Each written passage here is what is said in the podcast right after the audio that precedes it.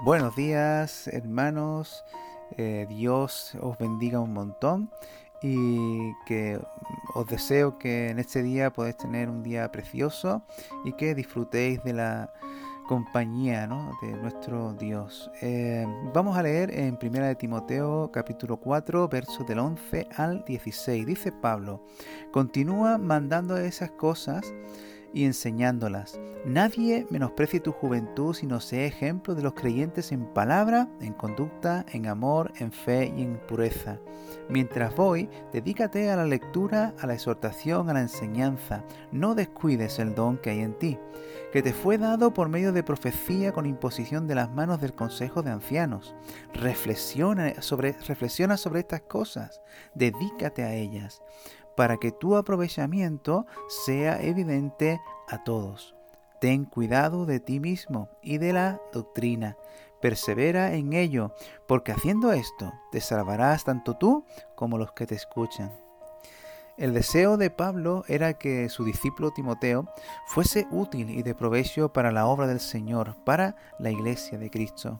Este es el deseo también del Señor para todos sus discípulos, que seamos útiles y de provecho para otros, que, que las demás personas, tanto en la iglesia como en el mundo, se aprovechen de, de, los dones y talentos que el Espíritu Santo puso sobre cada uno de nosotros.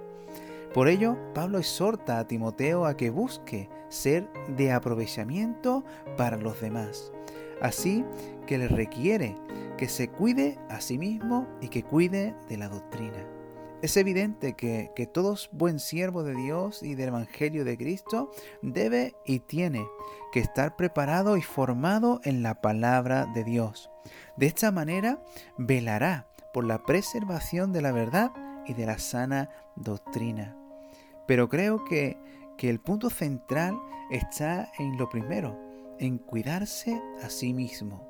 Creo que es esencial esto porque la palabra de Dios permanece para siempre y es inalterable e incorruptible.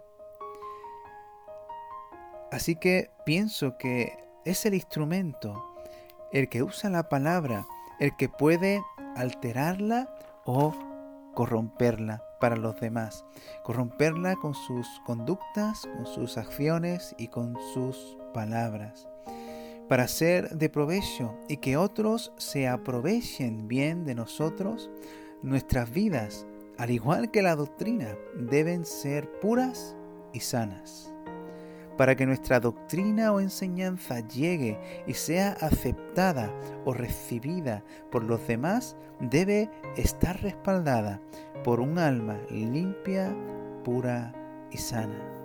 De esta manera nuestro aprovechamiento será más evidente, mucho más notorio y mucho mejor para los demás. Así que, hermano, hermana, discípulo y discípula del Señor, ten cuidado de ti mismo. En este día, guarda tu mente, guarda tus palabras y guarda tu corazón. De esta manera, tu aprovechamiento será evidente para los demás. Que Dios te bendiga.